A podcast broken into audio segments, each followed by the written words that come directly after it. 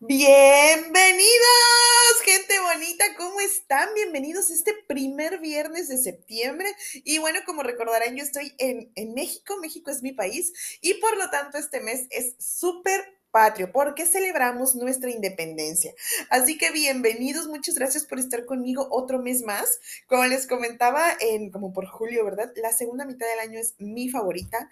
Por ejemplo, ahorita este mes que es mes patrio, Halloween, Día de Muertos, Navidad, bueno, me encanta, me encanta. Pero muchas gracias por estar conmigo otro viernes más en este su café literario. Yo soy Leti Narciso y pues bueno, aprovechando... Em, que, entremos este mes patrio, quiero compartir hoy con ustedes un libro que no es tan em, como los que acostumbro a compartir con ustedes, ¿verdad? No es eh, una novela, no es eh, ficción, es más bien como un poquito de historia y se llama México Bárbaro de John Kenneth Turner. Así que bueno, este eh, día elegí un capítulo que se llama Los peones del campo y los pobres de la ciudad. Así que bueno, ya saben que nos vamos al libro.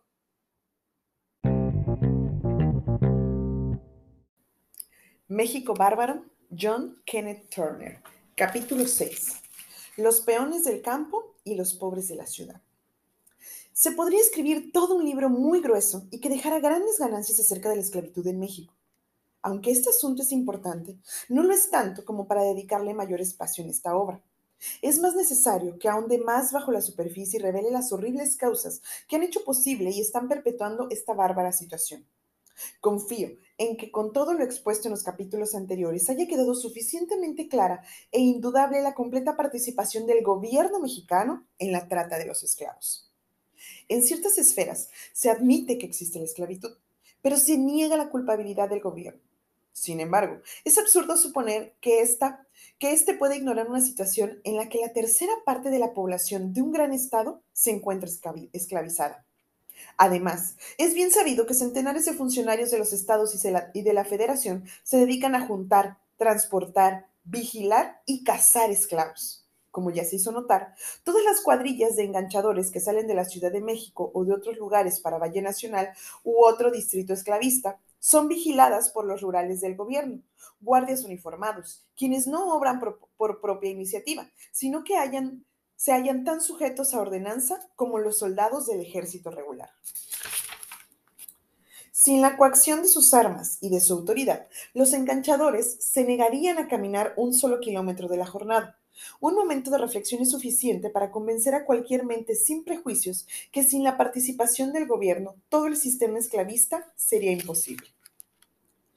Una esclavitud similar a la de Yucatán y a la de Valle Nacional se pueden encontrar en casi todos los estados del país, pero especialmente en los costeros, al sur de la gran, altiplanicie.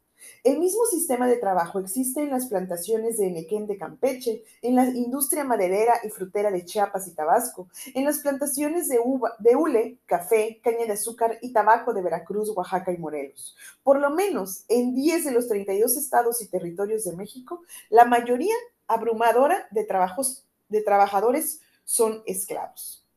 Aunque las condiciones secundarias varíen algo en diferentes lugares, el sistema general en todas partes es el mismo.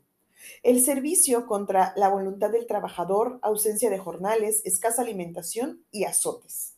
En este cúmulo de cosas se hallan afectados no solo los nativos de los estados esclavistas, sino otros, 10.000 cada año para citar números redondos, que, engañados con falsas promesas por los enganchadores o capturados por estos o embarcados por las autoridades políticas en conveniencia con tales agentes, dejan sus hogares en diversos sitios del país para tomar el camino de la muerte hacia la tierra caliente. La esclavitud por deudas y por contrato es el sistema de trabajo que prevalece en todo el sur de México. Probablemente 750 mil personas pueden clasificar con exactitud como propiedad mueble de los hacendados. En los distritos rurales del resto de México existe el sistema del peonaje que se distingue de la esclavitud principalmente en grado y es similar en muchos aspectos al régimen de servidumbre en la Europa o en la Edad Media. Según ese sistema, el trabajador está obligado a prestar servicios al hacendado, aceptar lo que quiera pagarle y recibir golpes que éste quiera darle. La deuda, real o imaginaria, es el nexo que ata al peón con su, con su amo. Las deudas son transmitidas de padres a hijos a través de generaciones. Aunque la Constitución no reconoce el derecho del acreedor para apoderarse y retener al deudor físicamente, las autoridades rurales reconocen este hecho y el resultado es que probablemente 5 millones de personas, o sea, un tercio de la población, viven actualmente en estado de peonaje sin redención. A los peones de campo suele acreditárseles jornadas nominales que varían entre 25 y 50 centavos diarios. Rara vez son más altos por lo regular, no reciben un solo centavo en efectivo, sino que se les paga con vales de crédito contra la tienda de raya de la hacienda, en la cual están obligados a comprar a pesar de los precios exorbitantes. Como resultado, su alimento consta solamente de maíz y frijoles. Viven en cabañas hechas de materiales no más consistentes que la caña de maíz y usan sus pobres vestidos no solo hasta que se convierten en andrajos a punto de deshacerse, sino hasta que efectivamente se deshacen probablemente, no menos de 80% de todos los trabajadores de las haciendas y plantaciones en México o son esclavos o están sujetos a la tierra como peones. El otro 20% lo integran los considerados trabajadores libres, quienes viven en existencia precaria en su esfuerzo por esquivar la red de los enganchadores. Me acuerdo particularmente de una familia de esa clase que conocí en Chihuahua. Era un caso típico, y mi recuerdo de ella es muy fuerte porque la vi en la primera noche que pasé en México. Fue en un vagón de segunda clase del ferrocarril central mexicano que corría hacia el sur. Esa familia estaba compuesta por seis personas, de tres generaciones diferentes, desde el muchacho inexperto de pelo negro hasta el abuelo de barba blanca. Los seis parecían haber perdido el último átomo de felicidad. Nosotros éramos un grupo animado que estaba cerca de ellos. Cuatro eran mexicanos que se sentían felices por volver al hogar en vacaciones después de una temporada de trabajar como braceros en Estados Unidos. Cantamos un poco y tocamos algo de música en un violín y una armónica, pero ninguno de los seis de aquella familia llegó a sonreír o a mostrar el menor interés. Me recordaba una punta de ganado resistiendo una tempestad, con las cabezas entre las patas delanteras y las grupas contra el viento. La cara del viejo patriarca reflejaba una historia de agobios y una paciencia bovina para soportarlos, como nunca podía expresarse en palabras. Tenía barba grisácea, descuidada y bigote. Su cabeza estaba cubierta por cabello castaño oscuro.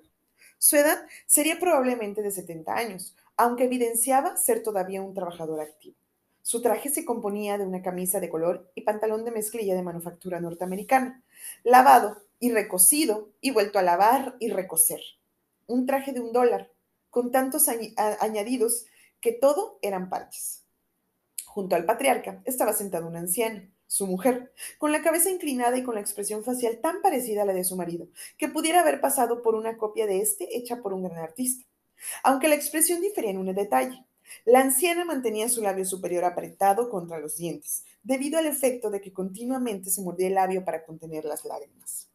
¿Acaso su valor no era igual al del hombre y le era necesario mantenerlo mediante una permanente contracción de la boca? Había una joven pareja, como de la mitad de edad de los dos viejos. El hombre movía la cabeza y abría y cerraba lentamente sus párpados granujientos. De vez en cuando, volvía los ojos para mirar con expresión lejana a los alegres viajeros que lo rodeaban. Su mujer, sin busto, decaída, estaba sentada siempre en la misma posición, con la cabeza inclinada hacia adelante y su mano derecha tocando la cara a la altura del puente de la nariz.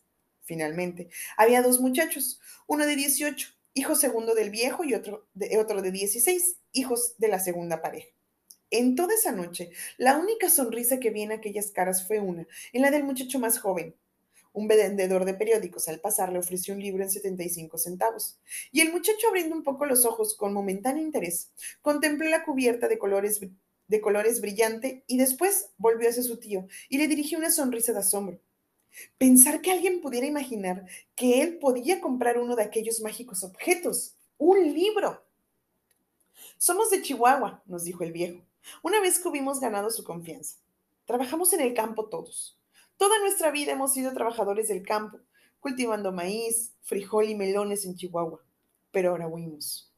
Si los patrones nos pagaran lo que prometen, podríamos salir adelante, pero nunca pagan completo, nunca. Esta vez el patrón nos pagó solo dos tercios del precio convenido y sin embargo le quedó muy agradecido porque nos podría haber pagado solo un tercio, como otros nos pagaron antes. ¿Qué puedo hacer? Nada. No puedo acudir a un abogado porque éste me robaría los otros dos tercios y además el patrón me metería en la cárcel. Muchas veces mis hijos y yo hemos ido a la cárcel por pedir al patrón que nos pagase la suma completa convenida. Mis hijos se indignan cada vez más y a veces temo que alguno de ellos pueda pagar al pegar al patrón o matarlo, y eso sería nuestro fin. Después de una pausa continuó. No, lo mejor que podíamos hacer, y por último decidí, era marchar. De manera que juntamos lo que teníamos y gastamos nuestro último peso para pagar el pasaje hasta Torreón, donde esperamos encontrar trabajo en los campos algodoneros. He oído decir que podemos ganar un peso diario cuando hay ocupación. ¿Es así o será ya la misma historia? ¿Acaso sea la misma, pero qué otra cosa puede hacer sino arriesgar? Trabajo, trabajo, trabajo. Eso es todo lo que hay para nosotros y nada a cambio del trabajo. No bebemos, no somos holgazanes, rezamos a Dios todos los días y sin embargo, la deuda siempre sigue, pidiendo que la aceptemos. Muchas veces he querido pedir prestado un poco a mi patrón, pero mi mujer siempre se ha opuesto. No, me dice, mejor morir que deber, porque deber una vez quiere decir deber para siempre y ser esclavos. Pero a veces creo que sería mejor deber, mejor caer en deuda, mejor renunciar a nuestra libertad para seguir así hasta el fin. Es cierto que me estoy haciendo viejo y me gustaría morir libre, pero es duro, muy duro. Los 750 mil esclavos y los 5 millones de peones no monopolizan la miseria económica de México. Esta se extiende a toda clase de personas que trabajan. Hay 150 mil trabajadores de minas y fundiciones que reciben menos dinero por el trabajo de una semana que un minero norteamericano de la misma clase por un día de jornal. Hay 30 mil operarios de fábricas de algodón cuyo salario da un promedio menor de 60 centavos diarios. Hay 250 mil sirvientes domésticos cuyos salarios varían entre 2 y 10 pesos al mes. Hay 40 mil soldados en línea que reciben menos de 4 pesos al mes, aparte del insuficiente rancho. Los 2.000 policías en la Ciudad de México no perciben más de un peso diario. Para los conductores de tranvías, un peso diario es un buen promedio en la capital, donde los jornales son más elevados que en otras partes del país, excepto cerca de la frontera norteamericana. Y esta proporción es constante en las industrias. Una oferta de un peso como salario sin duda traería en la Ciudad de México un ejército de 50 mil trabajadores sanos en el término de 24 horas. Si se tienen en cuenta esos miserables jornales, no debe suponerse que el costo de los artículos necesarios para la vida sea menor que en Estados Unidos, como sucede en otros países de bajos salarios, como la India y China. Por el contrario, el costo del maíz y del frijol, que son base para la subsistencia de la masa del pueblo mexicano, es realmente más alto, por lo regular que el que rige en Estados Unidos. Al momento de escribir esto, cuesta casi el doble comprar 100 kilos de maíz en la Ciudad de México que en Chicago, y eso en la misma moneda. Oro norteamericano o plata mexicana, como se quiera. No obstante, en este artículo es el más barato que el mexicano pobre está en posibilidad de adquirir. Por lo que se refiere al vestido y la habitación, el mexicano ordinario disfruta tan poco de uno y otra como puede imaginarse. Las casas de vecindad de Nueva York son palacios comparadas con las casas de vecindad de la Ciudad de México. A 500 metros en cualquier dirección del Gran Paseo de Reforma, la magnífica avenida por la que se hace pasear a los turistas y por la cual suelen ellos juzgar a México, el investigador encuentra tales condiciones de vida que no se ven en ninguna ciudad que merezca el nombre de civilizada. Si en todo el país hay una sola ciudad con un sistema moderno de alcantarillado, ignoro su nombre. Los viajeros que hayan alojado en los mejores hoteles de la capital mexicana quizá levanten las cejas al leer mis afirmaciones, pero una pequeña investigación mostrará que no más del 20% de las casas dentro de los límites de esa ciudad tienen un abastecimiento regular de agua con que limpiar los excusados, mientras que hay manzanas densamente pobladas que carecen por completo de servicio de agua tanto para limpieza como potable. Bastan unos minutos de reflexión para darse cuenta de lo que esto significa. Como resultado de esas condiciones tan insalubres, la proporción de fallecimientos en la Ciudad de México se halla siempre entre 5 y 6% más cerca de esto último, lo cual es superior al doble de la mortalidad en las bien regidas ciudades de Europa, Estados Unidos y Sudamérica. Ello prueba que la libertad de las personas muere en la metrópoli de días, por causas, por causa que las ciudades modernas han hecho desaparecer un residente que ha permanecido largo tiempo en México, calculó que 200.000 personas de la capital, o sea, 40% de su población, duerme sobre piedras. Sobre piernas no quiere decir en las calles, porque no está permitido dormir en estas ni en los parques, sino en el suelo de los alojamientos baratos y mesones. Es posible que esto no sea muy exacto. Sin embargo, por haberlo observado, me consta que la cifra de 100.000 sería muy conservadora y que por lo menos 25.000 pasan la noche en los mesones, nombre comúnmente aplicado a los alojamientos más baratos para pasajeros. Un mesón es un albergue tan miserable que solo los peores son peores las galeras o cárceles dormitorios de los esclavos de tierra caliente y los dormitorios de las prisiones y las galeras estriba en las que estas últimas los esclavos son conducidos, medio muertos de fatiga, hambre y fiebre, a latigazos, y se cierra la puerta cuando están dentro, mientras que los miserables andrajosos y desnutridos que andan en las calles de la ciudad llegan a los mesones a alquilar con tres centavos de cobre un breve y limitado refugio. Un pedazo de suelo desnudo en que echarse, un petate, la compañía de sabandijas que se crían en la suciedad y un mal descanso en un aposento nauseabundo con cien personas más que roncan, se mueven, se quejan y que son hermanos en el dolor.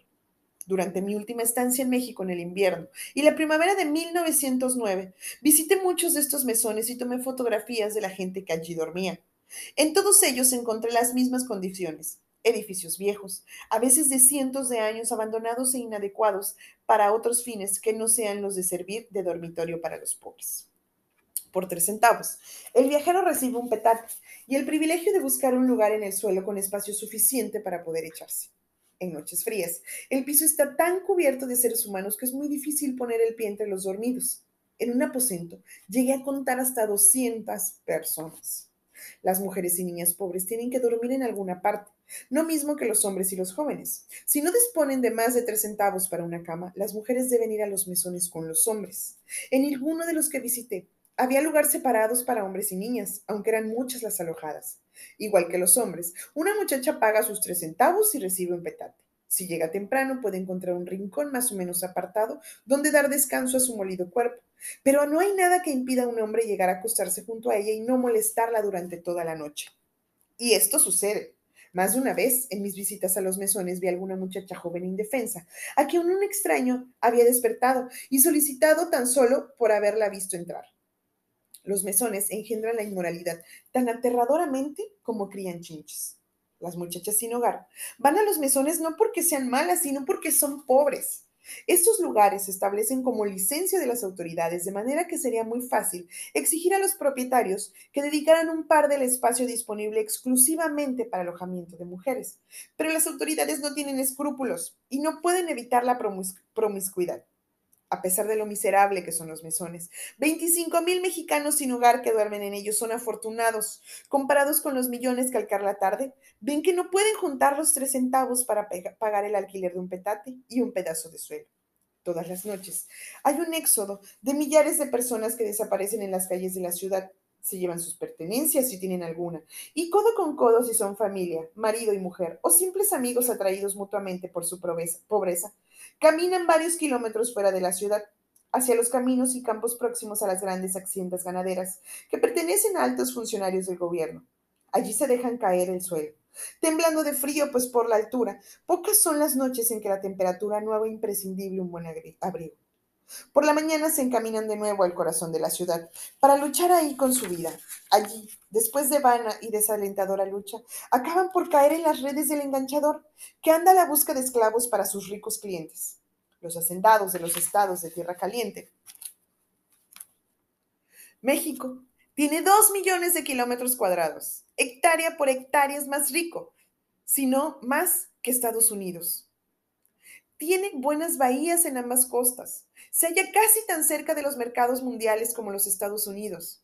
No hay razón natural o, geográfica para que su pueblo no sea tan próspero o feliz como otros. Es un país más bien más viejo que Estados Unidos y no está sobrepoblado. Con una población de 15 millones resultan 7.5 habitantes por kilómetro, densidad poco menor que la norteamericana. Sin embargo, al ver el corazón de México es inconcebible que pueda haber en el mundo pobreza tan extrema. La India o China no podrían estar peor, porque de ser así, el hambre se las desplomaría. México es un pueblo muerto de hambre, una nación postrada. ¿Cuál es la razón de ello? ¿Quién tiene la culpa?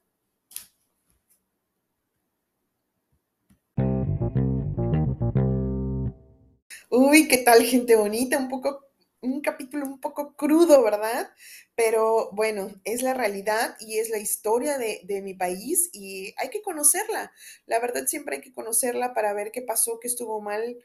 Em, todo lo que pasaron nuestros antepasados. Y pues bueno, antes quiero eh, dejar algo como que en claro. Este libro de eh, John Kenneth Turner es una recopilación de pues entrevistas, vivencias que el periodista vivió aquí en nuestro país unos años antes de la Revolución Mexicana. La Revolución Mexicana fue en 1910, como este, vieron en el libro, incluso él mencionó una fecha de 1909, fue como se encontraba todo el país antes de esa revolución. La revolución se celebra en noviembre aquí en México.